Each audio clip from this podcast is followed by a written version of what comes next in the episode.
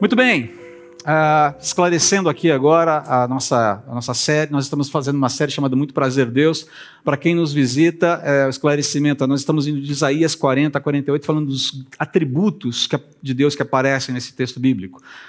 Deus se apresentando de uma maneira muito clara, muito objetiva ao povo de Israel, numa situação muito peculiar ali, em que ele comunica algumas disposições suas em relação ao futuro imediato do seu povo e também ao futuro escatológico. Nós estamos agora no capítulo 47, é, entrando aqui já na parte final dessa, dessa série. Temos mais, além de hoje, mais duas é, mensagens à frente, tratando do capítulo 48. Eu peço que você acompanhe a leitura. Nós estamos fazendo aqui a leitura na NVT, nova versão transformadora, mas você pode acompanhar na sua versão de preferência, é, papel, é, online, o que você achar melhor. Muito bem, vamos lá. Isaías 47, diz assim a palavra do Senhor: Desça, ó Babilônia, e sente-se no pó, pois chegaram ao fim os seus dias no trono. A bela Babilônia nunca voltará a ser princesa encantadora e delicada. Pegue as pedras de moer e faça farinha, remova seu véu e tire seu manto, exponha-se à vista de todos. Você ficará nua e envergonhada. Eu me vingarei e não terei compaixão. Nosso redentor, cujo nome é o Senhor dos Exércitos, é o Santo de Israel. Ó oh, bela Babilônia, sente-se na escuridão e no silêncio, nunca mais será conhecida como rainha de reinos, pois eu estava irado com meu povo escolhido, e para castigá-los os entreguei em suas mãos. Mas você não teve compaixão deles e oprimiu até os idosos. Disse: Serei rainha para sempre não refletiu sobre suas ações, nem pensou nas consequências. Ouça isto, você que ama o prazer, que vive despreocupada, sentindo-se segura. Você diz: sou única e não há outra. Nunca serei viúva, nem perderei meus filhos. Estas duas coisas lhe acontecerão no mesmo instante, ao mesmo tempo. Você ficará viúva e você perderá, perderá seus filhos. Sim, essas calamidades virão sobre você, apesar de toda a sua feitiçaria e magia. Sentia-se segura em sua maldade, dizia: Ninguém me vê. Sua sabedoria e seu conhecimento a enganavam e pensava: Sou única, não há outra. Por isso a desgraça alcançará e você não poderá evitá-la com encantamentos a calamidade cairá sobre você e não terá como comprar seu livramento. Uma catástrofe atingirá de repente e não estará preparada para ela. Use sua magia. Use seus encantamentos. Os encantamentos a que se dedicou todos esses anos. Talvez eles tenham algum proveito, talvez assustem alguém. Você está cansada de tantos conselhos. Onde estão teus, teus astrólogos que observam as estrelas e fazem previsões todos os meses? que se levantem e a salvem do que o futuro lhe reserva? Mas eles não, mas eles são como palha que queima no fogo. Não podem salvar a si mesmos das chamas. Você não receberá ajuda deles ajuda alguma. A fogueira deles não aquece ninguém. Seus amigos com quem você negociou desde a juventude seguirão cada um o próprio caminho e não haverá nenhum que a salve. Ah, só para contextualizar, vou voltar para esse assunto daqui a pouquinho. Note aqui que Deus anuncia o futuro da Babilônia. A gente já conversou um pouquinho sobre isso. Mas é um futuro mais imediato, dali 150 anos, quando do registro dessa profecia. 150 anos à frente de Isaías, à frente desse momento em que Isaías faz o registro. Vou voltar a esse ponto logo mais. Muito bem, há pouco tempo, um servidor público brasileiro foi surpreendido com a seguinte pergunta: O crime compensa? E a resposta óbvia, a resposta esperada, vinda de um juiz da mais alta corte do país, deveria ter sido? É claro que não. Nenhum não tímido deveria ter sido. Deveria ser enfático. É claro que não. Simples assim. Mas esse juiz vacilou. Ele vacilou na resposta. E muita gente ficou com aquela sensação de que fazer o mal parece ser uma coisa boa. Fazer o que está errado parece que dá certo. Paradoxal, né? Meio contraditório. Foi constrangedor, foi vergonhoso, foi pornográfico, no sentido de ser indecente, no sentido de ser imoral. É isso que pornografia significa. Foi pornográfico. Mas, queridos, esse é um fenômeno crescente na nossa época a exaltação do mal. É um fenômeno crescente na nossa época. E talvez essa questão da exaltação do mal, presente na nossa época, explique ah, o titubeio do juiz. Eu não sei, não estou dizendo que explica, estou dizendo que. É, não estou dizendo que justifica, estou dizendo explique. Tá? Talvez, não sei. É uma outra questão. Mas o fato é que está na moda exaltar o mal. Na moda, inclusive, moda, moda mesmo. É? A Balenciaga, quem conhece? Já ouviu falar? As mulheres conhecem. Balenciaga, grife de luxo. Né? E a Benetton realizaram campanhas com apologia à pedofilia. Dizem, inclusive, que a pedofilia é o The New Black na moda. Eu estou cheio de termos descolados hoje, né? O The New Black na moda é, o, é a tendência, é o que está in, é o que vai vingar. Então, a pedofilia é o novo The New Black na moda. Teve uma lacraçãozinha, básica, mas não se iludam. O pé foi colocado na porta e a porta não se fechou. A porta está entreaberta. Ficou entreaberta e vai ficar. Inclusive, já quem defenda não só pedofilia consentida, mas o incesto consentido. Tá bom? Isso já está acontecendo, já está rolando. Não é papo novo. Mas agora está ficando mais, digamos, visível, mais sistematizado. Um amigo médico, é, em passagem por Berlim, fotografou uma manifestação em favor é, do aborto diante do portão de Brandemburgo. e na foto me chamou a atenção, quando ele mostrou, olha só isso aqui, na foto me chamou a atenção um sujeito com cartaz é, pró-aborto, anticristo. Passeando. Esse tipo de manifestação pode, é politicamente aceitável, não é verdade? Ok, não vou discutir. No Grammy deste ano, um cantor que eu não vou citar o nome, por favor, me, me, me poupem, tá? performou fantasiado de diabo, mas performou mesmo, com gosto, quase que salivou. Eu tive que ver. Falei, não é possível que é tão. Eu fui ver. Falei, não, não, não. Performou fantasiado de diabo uma música chamada Unholy, profano, pecador, pecaminoso. E o Beautiful People no final.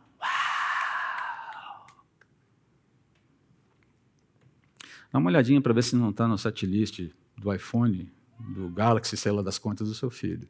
Isso se não tiver no seu sem que você saiba. Musical. De volta para o Brasil. Carnaval deste ano. Uma escola de samba uma do Rio, outra de São Paulo. No sambódromo, homenagearam o diabo de maneira despudorada, escancarada. E aí alguém pode reagir aí. Ah, André, como você é chato, como você é paranoico, como você é cabeça de PV. PV, palavra da vida, foi onde eu estudei. Hã? Como você é tunnel vision, quadradinho. Eu prefiro ser um cabeça de PV a ser um, um adorador gospel de uma divindade que eu não sei se é a que está na Bíblia. Mas enfim. Como você é chato, André. Como você é paranoico. São apenas expressões artísticas. Certo? Nada demais. Expressões artísticas. Tá bom, como se expressões artísticas e, a cultura não tivessem qualquer ligação com a constituição ética e moral e, portanto, espiritual de um povo, de uma sociedade. Não tente dissociar essas coisas. A cultura está expressando o que está no coração do povo. É simples assim. É óbvio que a gente não vai jogar pedra na pessoa que se fantasia de diabo. Ou é colocar o joelho no chão pedindo, Senhor, tem misericórdia dele. Mas eu não posso achar que isso é uma coisa natural. É uma expressão artística. É a festa da carne, sabe como é que é, né? Sim, então, é a festa da carne, que começa no coração do sujeito, mas eu não estou aqui para falar de carnaval. Só estou falando para. mostrando como é que as coisas estão. Então não admira que alguém pergunte: o crime compensa? Uh, o mal é uma boa? Queridos, a gente está vivendo uma época, na verdade, é, não só vivendo uma época, mas desde a queda do homem, uh, o óbvio, a gente está vivendo uma época, e, desde sempre, depois do pecado, uh, nós temos que dizer, nós temos que falar o óbvio, as coisas óbvias de Deus, uh, elas precisam ser ditas e reditas até o final dos tempos. E tem uma verdade aqui muito clara, que precisa ser, ficar, ficar bem, muito cristalina na nossa vida, e precisa ser comunicada através do nosso viver, não só através da nossa fala, do nosso testemunho, é que em lugar algum, em tempo algum, a malignidade de qualquer matiz, especialmente a malignidade institucionalizada, ou aquela instrumentalizada, como é o caso do aborto, em nenhum lugar, em nenhum tempo, isso compensa ou compensará. Agora entenda, isso que a gente está falando aqui, essa fala aqui, é para lacração aí fora. É para lacração. Vocês não fazem ideia de como o ouvido de pastor ferve depois do culto. É uma maravilha. Os e-mails comportados que a gente já recebeu na Cláudia. As mensagens é, amor venceu, sabe? É uma maravilha. Porque ah, o que a gente precisa entender é que, seja no curso da história, ou final dela, o mal e os agentes do mal serão punidos exemplarmente por Deus. Essa é a síntese do capítulo 47 de Isaías. O Deus que pune o mal. Deus não deixará o mal e seus agentes impunes. Resumo de Isaías 47. Então, se você esquecer de qualquer coisa que eu falei aqui, não esqueça disso. É o resumo do capítulo.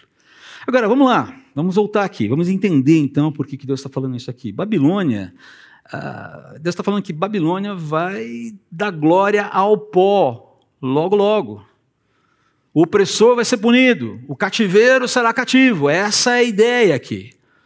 Babilônia ela é retratada no texto como uma princesa encantadora, delicada, virgem. Muito provavelmente essa ideia da virgindade tem a ver com. E toda essa questão da beleza e do encantamento dela é uma referência à beleza da cidade, ao encantamento da cidade e ao fato de que as muralhas da Babilônia nunca foram violadas. Ela foi tomada sem que as muralhas fossem violadas e derrubadas. Ó, oh, interessante, né? Você está vendo aí é uma arte baseada no sítio arqueológico da Babilônia, que fica no Iraque, a uns 90, 85, 90 quilômetros de Bagdá. Tá? Ah, com base no sítio, no sítio arqueológico, inclusive 80% dele não foi escavado ainda. Com base naquilo que foi descoberto, eles sugerem que Babilônia pudesse ter essa, ah, ah, esse visual aqui. E você vê aqui em primeiro plano, aqui embaixo, azul, o portão de Estar. Estar era a deusa do amor, a deusa da guerra.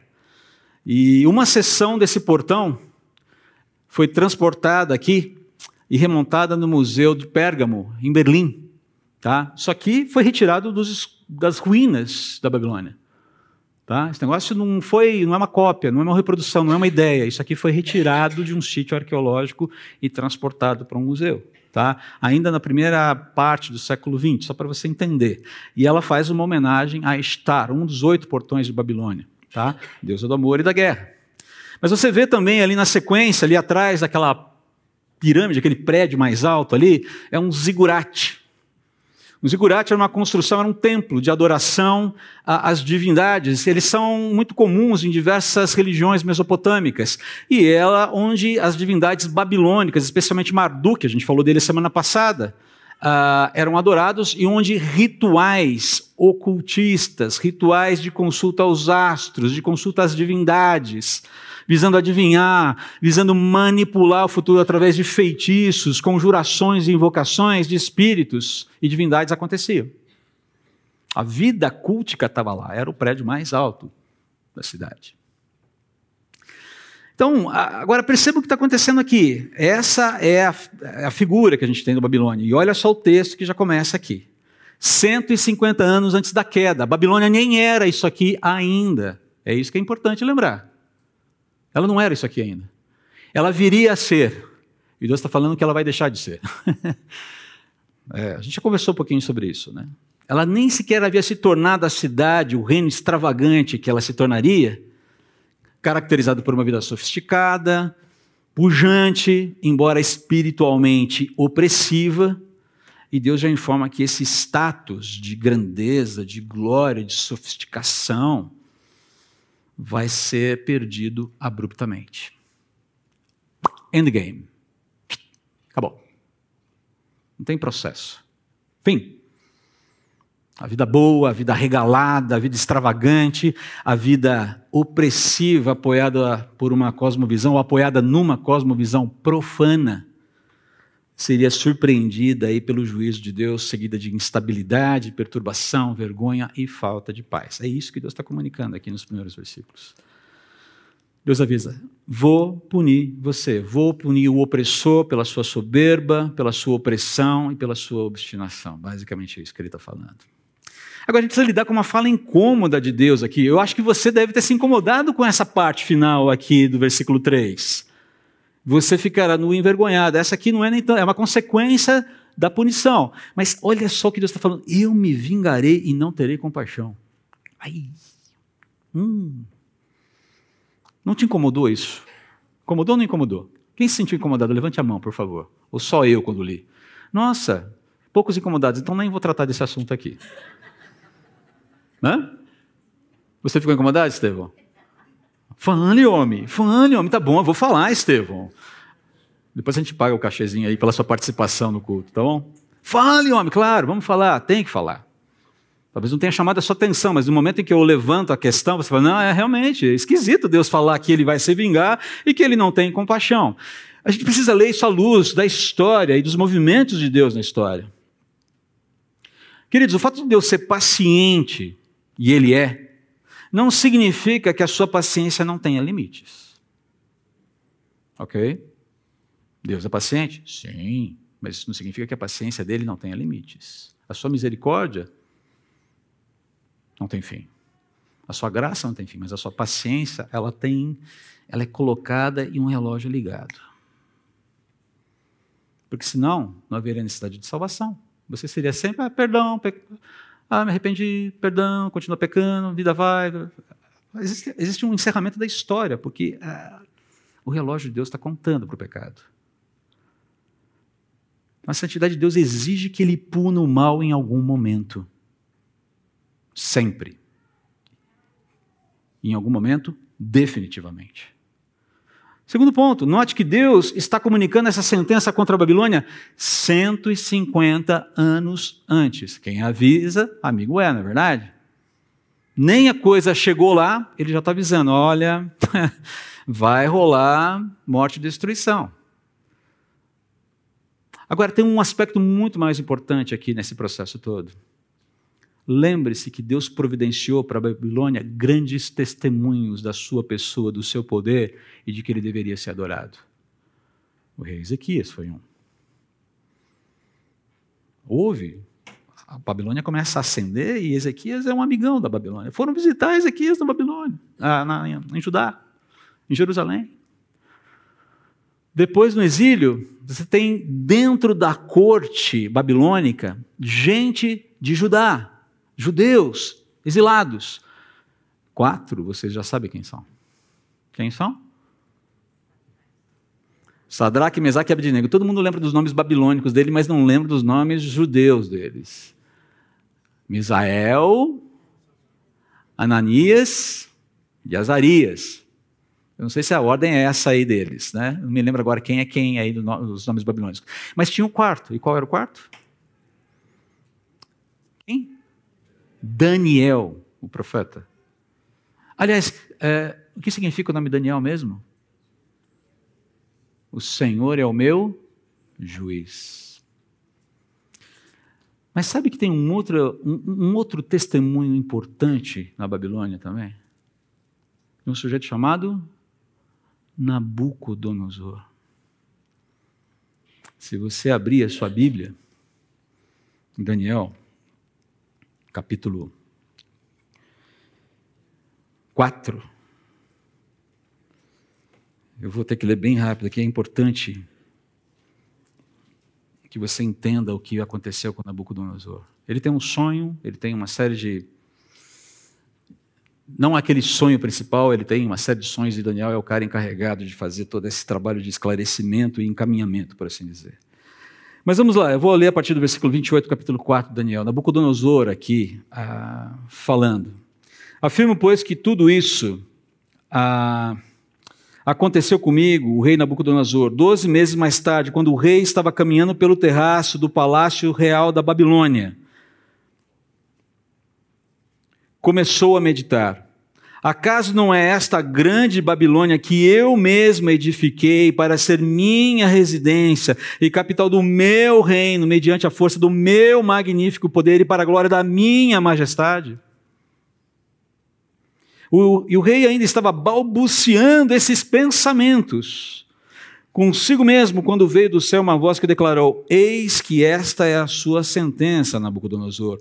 Toda a sua, toda a sua autoridade real lhe te foi tirada. Serás expulso do meio dos homens, e a tua morada será entre os animais silvestres. Te alimentarás de capim como os bois, e passarão sete tempos até que reconheças que o Altíssimo tem todo o domínio sobre os reinos dos seres humanos e os concede a quem quer e quando deseja. E naquela mesma hora a palavra se cumpriu integralmente sobre Nabucodonosor. Ele foi expulso do meio dos seus de todos os homens e começou a comer grama na companhia de bois. O seu corpo passou a ser molhado pelo orvalho do céu, até que seus cabelos e pelos crescessem como as penas da águia e as suas unhas como as garras das aves. Contudo, ao final daqueles dias, eu, Nabucodonosor, aqui ele está falando em primeira pessoa, ergui os meus olhos aos céus e percebi que o meu entendimento havia retornado, e então comecei a bendizer o Altíssimo. Louvei e glorifiquei aquele que vive para sempre. A sua soberania, sim, é eterna. O seu reino, sim, permanece inabalável de geração em geração. Todos os povos da terra são como nada diante dele. Ele age como é, bem lhe apraz com os exércitos dos anjos e com os habitantes da terra. Ninguém é capaz de se opor à sua vontade ou questioná-lo, dizendo: Explica-te, por que ages assim? Sim, naquele momento voltou-me o bom juízo, e eu recuperei a honra, a majestade e a glória do meu reino. Meus conselheiros e os nobres me procuraram, meu trono me foi restaurado, a minha grandeza veio a ser maior que em tempos passados. E aí um versículo eu acho lindo. Agora eu, pois eu, Nabucodonosor, louvo, exalto e glorifico o Rei dos céus, porque tudo o que ele faz é certo e todos os seus caminhos são justos e verdadeiros, e ele tem poder para humilhar aqueles que vivem com arrogância. Ups, Marduk, você perdeu, a, perdeu o lugar. Há muita discussão se houve uma conversão real de Nabucodonosor aqui ou não. Mas o fato é que ele reconhece quem é quem nessa história. Lembra-se do quem é quem? Queridos, Babilônia não ficou sem testemunho de Deus no período, inclusive, do exílio. Tinha gente boa lá dando testemunho do Deus verdadeiro. E o próprio rei, um dos maiores, se não o maior rei da Babilônia, teve uma experiência tete a tete com o Todo-Poderoso. E essa história foi propagada, você acha que não? Não havia caras naquela época, mas você sabe, todo mundo sabe de babado de celebridades, na é verdade? Você acha que não rolou um babado de celebridade na época de Nabucodonosor? Você viu o que aconteceu com Nabuco? Cara, que loucura, não? Nossa, ele está horrível, né? Precisava de um salãozinho de beleza ali, uns creminhos, alguma coisa do tipo. Aquelas unhas estão terríveis. É claro que rolou. Era o assunto. Como isso foi acontecer com ele? Ele que é a expressão da nossa maior divindade. Havia testemunho. Deus está deixando claro que os agentes do mal são marcados por profunda vaidade. Todo agente do mal é marcado por profunda vaidade, por profunda pretensão, por uma arrogância, por cegueira. E caso não se arrependam, caso não sejam alcançados pela graça de Deus, a medida da iniquidade dessas pessoas se encherá e vai transbordar como o que ocorreu com a Babilônia. Deus tem uma medida de iniquidade. E quando a última gota transborda o copo, já era. Isso não é falta de amor, isso não é falta de compaixão. Isso é, o tempo está contando. Os dias estão passando. Arrependa-se. Volte-se para mim. Faça o que é certo. Quem avisa, amigo, é. Agora, note o efeito exemplar do opressor aqui. Já falamos, o opressor será punido. Mas a reação é muito interessante. Os oprimidos justi justiçados celebrarão. A, a ideia de que o povo vai cantar de alegria com a intervenção de Deus em seu favor. Vai falar: Deus é o nosso Salvador, Ele é o verdadeiro Deus. O oprimido se sentirá justiçado de maneira exemplar e se alegrará nessa intervenção de Deus em seu favor, punindo o mal, expondo o erro, ainda que nesse momento fosse alguma coisa pontual dentro da história. É interessante porque é o versículo que diz todos os demais. Um momento de alegria, um momento de celebração. Deus vem em nosso socorro. Ah, que alegria! Que festa! Lembram-se do Salmo 126, se eu não me engano? Quando o Senhor restaurou nossa sorte, nós ficamos como quem sonha. Por quê? Porque o coração se encheu de júbilo. Melhor do que o seu time ser campeão depois de 10 anos sem levar a taça.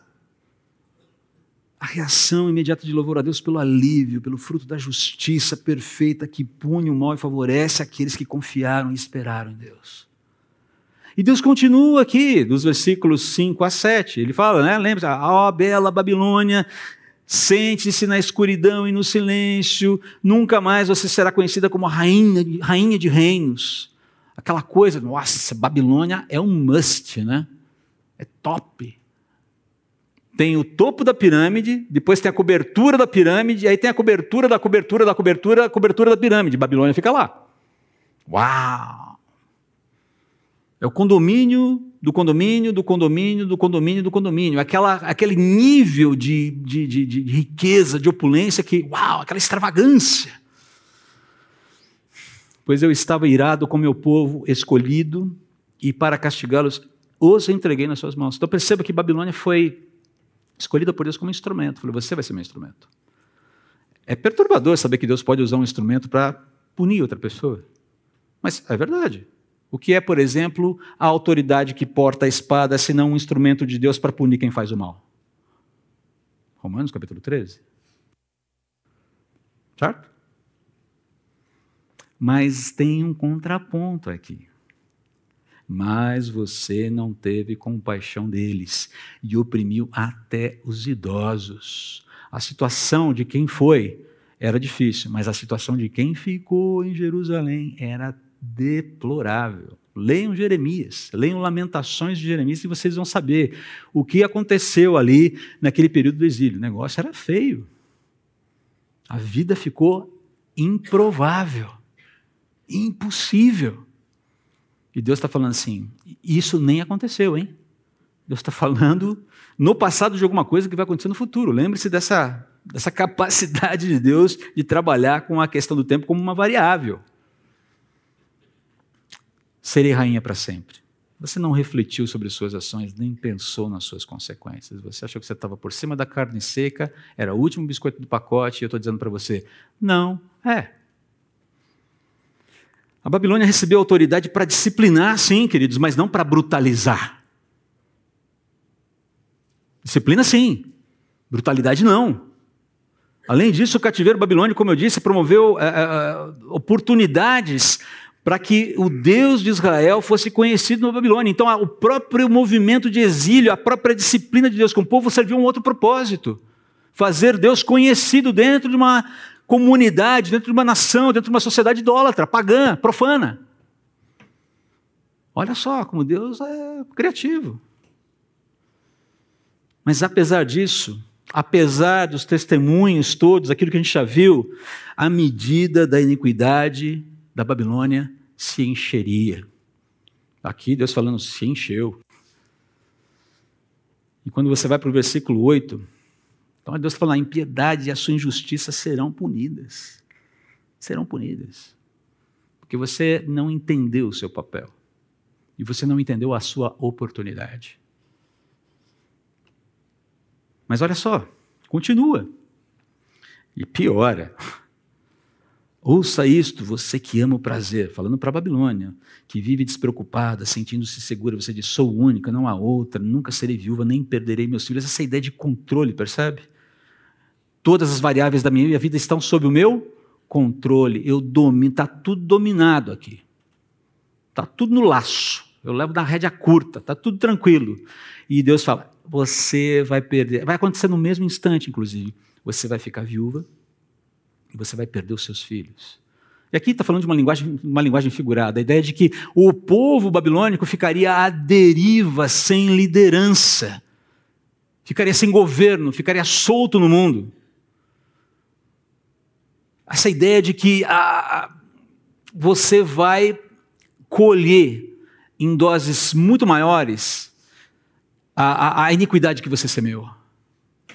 Você vai fugir. Você que vivia em conforto, você que vivia em tranquilidade, você que vivia toda a, a aparelhada. Você vai fugir. Seus filhos vão fugir. E vão ter que lutar muito para sobreviver. E, eventualmente, talvez as dificuldades enfrentadas por essa turma que está sendo varrida da Babilônia não foram menores do que as enfrentadas pelos judeus que ficaram em Jerusalém na época de Jeremias. Deus está olhando para isso. Fala. Vocês vão entender o que eu estou falando. Vocês serão brutalizados pela vida. Porque vocês não tiveram misericórdia, porque vocês não tiveram compaixão. E essa, essa ideia de que a, essa profanidade, essa visão, essa, essa, essa conduta profana precisava ser punida também. Porque olha só, no versículo 10, você se sentia seguro em sua maldade. No que consiste essa maldade? Ninguém me vê, ninguém me observa, eu não devo nada para ninguém, não preciso me explicar para ninguém, ninguém me governa, ninguém me direciona a vida.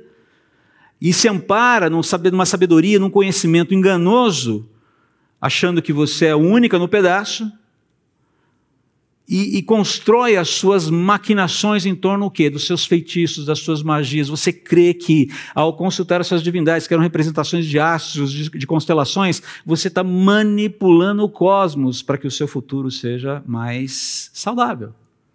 Queridos, a astrologia hoje faz exatamente isso, ok? Ah, deixa eu dar uma olhadinha aqui. Do que, que você é? Ah, câncer. E aí você entra naquelas generalidades, aquela baboseira, né? É uma forma de tentar fazer com que o universo conspire a seu favor. Era isso o que acontecia na Babilônia, de maneira mais sistematizada, de maneira mais ocultista, de maneira mais pesada, mais profunda. Mas eu posso te dizer que você abre o jornal e tem um pouco da Babilônia ali no horóscopo de cada dia. Posso dar uma sugestão? Não vai atrás disso. Não vá atrás disso. Mas o horóscopo diz para fazer uma fezinha na loto hoje. Dois problemas. O horóscopo disse: fezinha na loto. Não tem perigo disso dar certo. Vai que você ganha. Você entendeu o ponto? Porque o vai que ganha não é necessariamente uma bênção, tá? Cuidado. Às vezes Deus dá, nos dá aquilo que nós queremos. E no minuto seguinte a gente está pedindo perdão pelo que a gente pediu e recebeu. Cuidado. Muito cuidado. E nós chegamos no final do texto. Passando, voando aqui, porque ah, preciso focar numa leitura que eu, preciso, que eu quero fazer para com vocês agora no final do texto, que é importante para essa pregação. E perceba que tudo isso ocorre ah, em razão de uma obstinação que a despeito dos fatos, que a despeito dos testemunhos lá de Daniel, dos amigos de Daniel, de Nabucodonosor, do rei Ezequias e todas essas presenças maravilhosas no meio do povo, é, uma obstinação que insistia na rebeldia e que precisava no final ser humilhada. Diz respeito a, essa própria religiosidade profana deles. E, Deus faz um desafio aqui. Fala, ok, use a sua magia. Use os seus encantamentos. Vai lá, lê o horóscopo, coloca em prática, coloca lá o copo em cima da, da do rádio, usa o galinho de arruda atrás da, da, da, orelha, entendeu? Tome lá, faça o São Longuinho, é, faça lá suas simpatias que parecem totalmente inofensivas, na é verdade. São compromissos de fé que precisam ser erradicados da vida de uma pessoa que se diz cristã. Querido, eu falo isso com todo carinho. A minha avó, muito crente. todo dia colocava um copo de água em cima do rádio para o pastor orar. Eu lembro que um dia eu falei, eu cansei de. Eu falei, não vou ficar brigando com a minha avó por causa disso. Mas isso é animismo, é atribuir poderes a coisas inanimadas. Deus pode usar alguma coisa para abençoar você? Pode. Não vou brigar com a pessoa. Eu falei, Senhor, tem misericórdia. Ela ora por mim, olha os calos no joelho dela e tal, ela ora mais por mim. Então eu falei, eu não vou ficar impondo a minha bagagem teológica, que nem é toda tudo isso também, em cima da minha avó, que é muito mais crente do que eu, se bobear. Mas percebam que essas coisas estão presentes na nossa vida. Os, as práticas animistas gospel. Está cheio de igreja vendendo isso. É o olhinho, não sei das quantas, é a água do rio tal, é a terra, é, é pedacinho da cruz. É, pedacinho da cruz. Quer carregar um pedacinho da cruz? Ou a cruz que você tem que carregar é a sua, seguindo Jesus? Mas enfim, perceba que a, a, Deus chama esse povo aqui e fala: ah, vocês são obstinados, e eu estou desafiando vocês, tá bom, usem todos os recursos à sua disposição, abram os horóscopos, consultem as divindades, vamos lá, vamos lá, vamos ver se não vai acontecer o que eu estou dizendo que vai acontecer. Que a história registre. Está registrado, 150 anos. Vocês nem são um império ainda, eu já estou falando para vocês que não vai durar. É isso, imagina, sou mais eu. Não vai durar, porque apesar de todo o testemunho, apesar de todos os movimentos que eu fiz na sua direção, alcançando o coração da maior autoridade do seu país, de todos os testemunhos que vocês tiveram, imagina essa história dos amigos de Daniel na fornalha ardente, não viralizaram ali. Claro que viralizaram. Não precisa de WhatsApp para isso. Apesar disso tudo, apesar dos fatos, apesar dessa constatação de que o Deus dos judeus é o verdadeiro Deus, e não porque é dos judeus, mas porque Ele é Deus, apesar disso, vocês permanecem obstinados nas suas práticas pagãs. Isso tem que ter um fim. Chegar. E vai chegar ao fim. Estou avisando com 150 anos de antecedência, tá bom? Queridos, Deus, por meio de Isaías,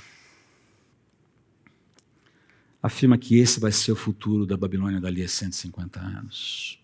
Não aconteceu ainda aqui, nesse momento que nós lemos Isaías. Vai acontecer. Isaías está aqui atrás. Está tá aqui atrás. Tá? Antes de 680 a.C. Você vai ter esse acontecimento, essa queda da Babilônia abrupta no ano 539 a.C. De uma forma muito impressionante. O juízo descrito por Deus em Isaías 47 aconteceu nesse ano, no ano de 539, quando os medos invadiram a Babilônia. Nessa ocasião, o rei da Babilônia se chamava Belsazar. E sabe o que é mais interessante? O cumprimento dessa profecia de tudo que nós lemos em Isaías 47 está registrado nas Escrituras em Daniel capítulo 5. Belsazar, um belo dia, estava dando um banquete. Um banquete lá para os seus nobres, a cúpula da cúpula da cúpula na Babilônia. Estabilidade, tranquilidade. E de repente, no meio ali daquele banquetão, ah, me deu uma ideia interessante. Tragam todos os utensílios do templo dos judeus para nós nos servirmos com eles. As taças, os copos, ah, tragam tudo. Então tragam tudo. Os utensílios de ouro, prata, tragam tudo. E o pessoal começa a se embebedar usando os utensílios, os utensílios do templo. E lá pelas tantas, no meio desse banquete, aparece algo horripilante para aqueles comensais. Não era o comensal da morte. Puxa vida, achei que vocês gostassem de Harry Potter aqui. Eu fiz uma piadinha, ninguém entrou na brincadeira. A mão não era do comensal da morte. Os comensais, o pessoal que estava no, no, banquete, e aí aparece uma mão, uma mão, escrevendo na parede. Many, many tekel uparsin. Registrando no reboco do tijolo com o dedo. E todo mundo falou: que raio é isso? Que loucura é essa? E Belsazar chama os seus encantadores, os seus magos, e aí alguém me dá uma resposta, diga o que é isso e tal, até que a rainha, mãe de Belsazar, fica sabendo que ele está panicando, vai até a sala dos banquetes, se, se apresenta lá e fala: não, não, não se turbe o seu coração, Belsazar, querido filho. Não se turbe o seu coração. Ah, eu me lembro muito bem de um sujeito chamado Daniel, que serviu Nabucodonosor, o seu antecessor. Há um espírito dos deuses nele. Ele consegue ver coisas, ele consegue entender coisas que ninguém mais entende. Acho que é bom você chamar esse cara. Mande chamar Daniel. E Daniel se apresenta. E aí o que acontece é, é, é, é de arrepiar. E eu não tenho outra forma de fazer isso senão ler esse texto com vocês. Daniel foi levado à presença do rei Belsazar, que lhe perguntou: Você, Daniel, um dos exilados trazidos de Judá por meu antecessor, o rei Nabucodonosor? Soube que o Espírito dos deuses está em você e que é cheio de percepção, entendimento e sabedoria. Meus sábios encantadores tentaram ler as palavras da parede e me dizer o que, significa, me dizer o que significam, mas não conseguiram. Soube que você é capaz de interpretar e resolver problemas difíceis. Se conseguir ler as palavras e disser o que significam, será vestido com um manto vermelho. E em seu pescoço será colocada uma corrente de ouro. Você se tornará o terceiro em importância em meu reino. Daniel respondeu ao rei: Guarde seus presentes ou entregue-os a outra pessoa. Mas eu lhe direi o que significa a inscrição. Ó rei, ó rei, o Deus Altíssimo deu soberania, majestade, glória e honra ao seu antecessor Nabucodonosor ele, Deus, o engrandeceu de tal modo que povos de todas as raças, nações e línguas estremeciam de medo diante dele. Matava quem ele queria matar e poupava quem ele queria poupar. Honrava quem ele queria honrar e humilhava quem ele queria humilhar.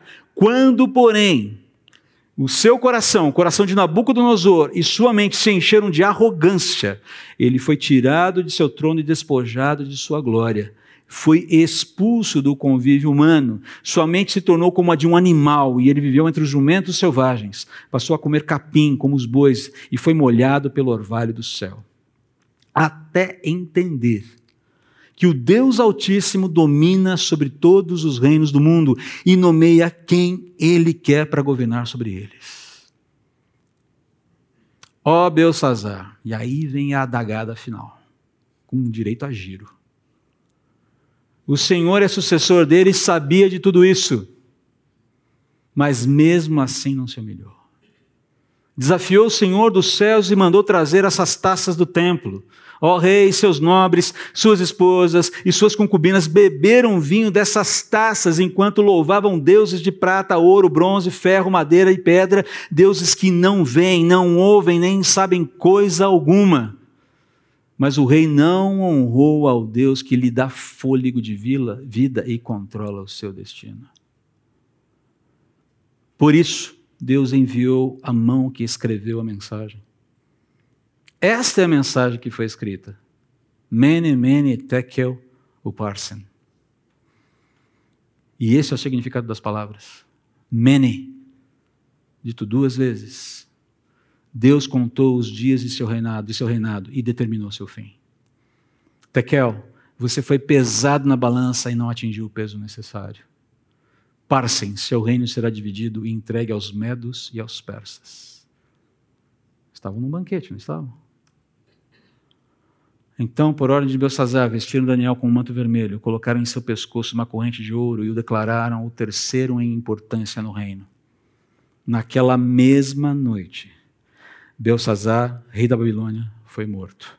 E Dario, o Medo, que foi quem o sucedeu, que dominou o império persa, parceirão de Ciro, tinha 62 anos quando se apoderou do reino. Belsazar sabia, teve testemunho, sabia do que se tratava, não estava cego na questão. Como fechar essa mensagem, queridos?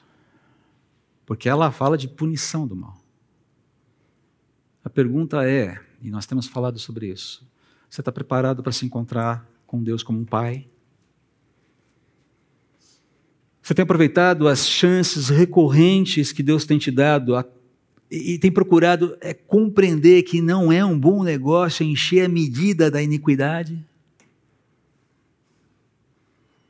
Há áreas na sua vida que precisam de correção, que precisam de rendição, que precisam de tratamento. É hoje, é agora. Esse é o momento, não é amanhã, não é daqui a um mês. Não é tentar negociar com Deus espaços na sua vida em que, nos quais Ele não tem domínio. Você sabe onde estão os problemas. Eu não sei. O Espírito de Deus sabe onde estão os problemas. Aos cristãos, aqueles que já andam com Jesus, a minha palavra é muito simples. Não deixem áreas de sombra nas suas vidas que façam a medida da iniquidade de Deus transbordar. Você não vai perder salvação, mas você pode sim ser disciplinado por Deus. Você pode perder utilidade para Deus, ainda que você ganhe o céu. Não faça isso com você. Não faça. Não é necessário. Aqueles que estão aqui que ainda não se renderam a Jesus, queridos, não espere que o copo fique cheio. Não espere. Eu preciso terminar com uma palavra bonita, dita por alguém que viveu num momento de desesperança. Para você não sair daqui arrastando suas costas e suas mãos no chão, dizendo: Ó oh, Senhor, que mensagem, nunca mais volto para essa igreja. Calma, tem Isaías 48 ainda. Mas é importante nós conhecermos esse Deus e os seus atributos. Ele pune o mal, ele não deixa o mal sem resposta. Ainda que eu acho que ele demore ou que ele se adianta. Ele sempre vai agir no tempo certo.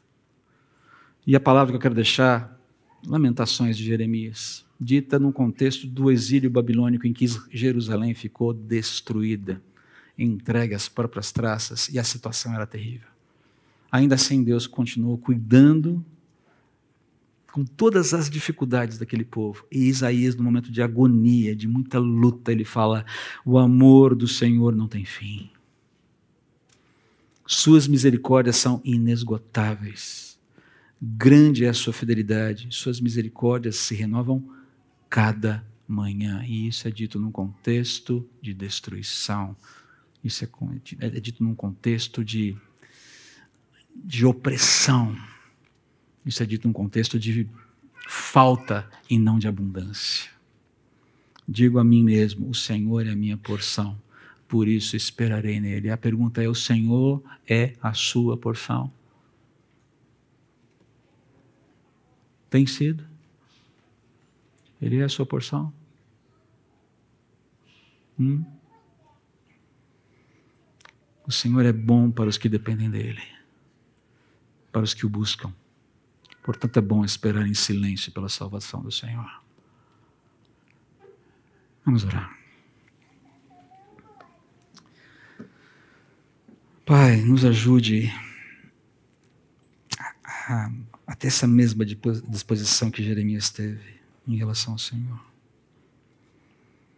Peço ao Senhor que não precisemos passar pela mesma agonia que ele passou. Clama ao Senhor que não seja necessário.